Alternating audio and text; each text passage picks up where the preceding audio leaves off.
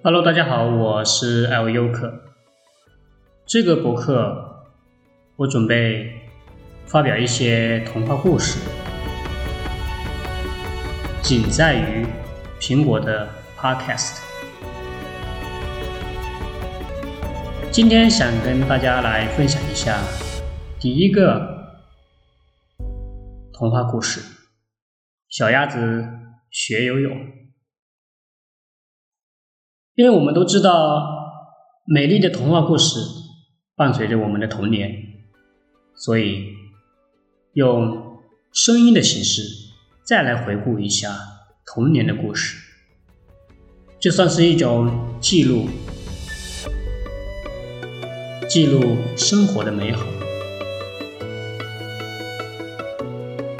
鸭妈妈带着六只小鸭子，从远处的。草地上，走到了河边来。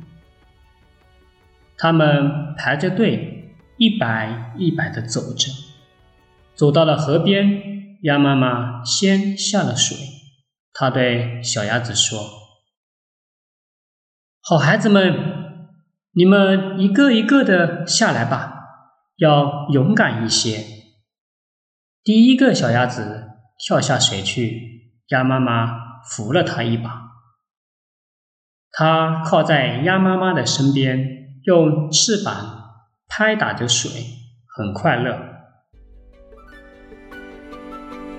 第二个小鸭子刚想跳下水，它却站住了。鸭妈妈说：“好孩子，像你哥哥一样下来吧，胆子要大一些，别害怕呀。”第二个小鸭子也跳下了水里去，这样子一直轮到了第六个小鸭子跳了。这是最小的一个小鸭子，它的个子瘦瘦的，身上的黄毛也长得很少，稀稀拉拉的，好像一个小秃子。大家都叫它小黄毛。它慢慢的走到了河边，老是不下水。鸭妈妈一次又一次地说：“小黄毛，快下水吧，胆子要大一些，胆小是学不会的。”小黄毛还是不肯下水。这时候，鹅阿姨带着小鹅们游过来，看到鸭妈妈就打招呼：“鸭大嫂，你好啊！”鸭妈妈说：“好啊，鹅阿姨，你好。”鹅阿姨说：“你这几个孩子长得真好看，黄黄的毛，胖鼓鼓的身体，真的很美。”鸭妈妈说：“你的孩子也都长得不坏呀，胖胖的多有趣。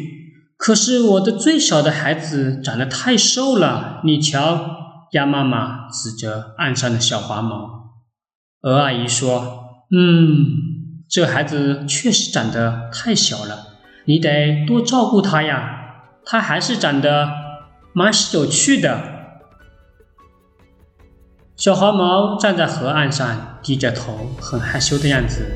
它瞧了一下妈妈，又把头低了下去。鸭妈妈觉得小黄毛不肯下水，就游到了岸边，准备带它下水。小黄毛看到妈妈向它游过来。他干脆调转身子，一摆一摆的往家里跑。鸭妈妈赶快爬上河岸，哄着小黄毛回来。小黄毛很害怕的跟妈妈一同下水了。它在水上浮着，拼命的挤到妈妈的身边。它的哥哥姐姐们都离妈妈比较远，而且游得非常的有兴趣。鸭妈妈拍着翅膀说：“孩子们，快跟我来吧！”就向河中心游去了。小鸭子们都跟着游过去，可是小黄毛很着急，不敢往前游。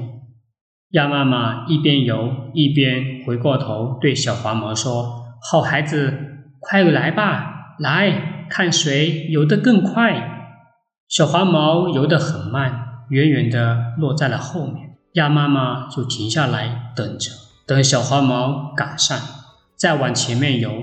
后来小花毛又赶不上了，它自己好像没有信心去追赶。看到有一处河边长满了芦苇，它想钻到芦苇里躲起来。鸭妈妈看到了，赶紧游过去，游过去将它拉出了游尾丛中，再让它游到自己的身边。小黄毛跟在妈妈的后边，很吃力地游着。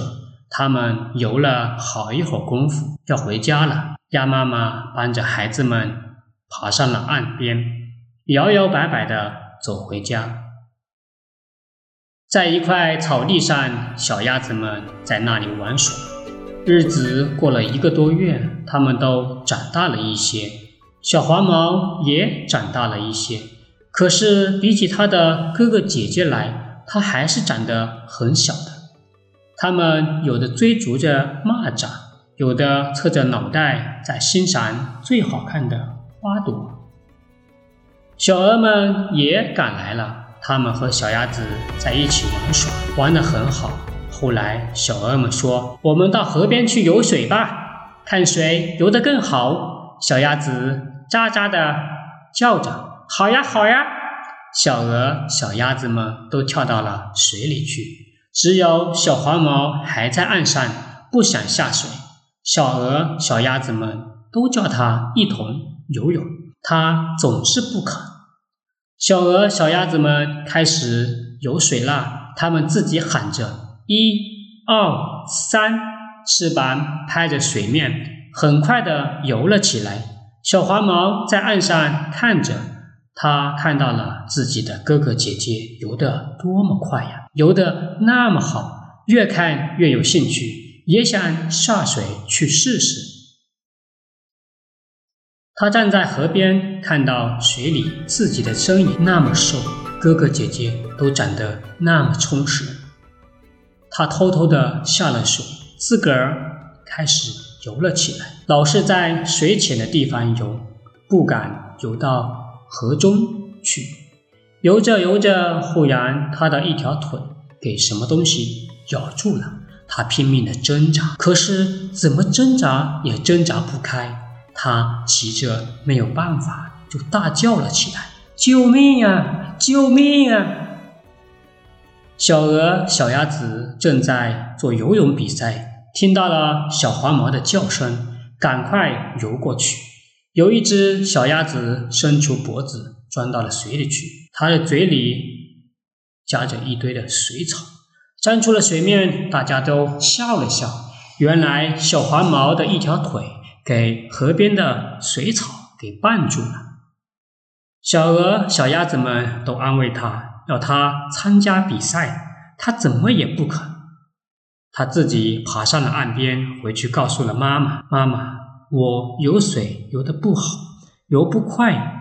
鸭妈妈说：“你要勇敢一些，多学，慢慢的就学好了。”小黄毛大声地说：“妈妈，那么你再教我游吧，这回我一定要好好的学。”鸭妈妈说：“这样才是一个好孩子。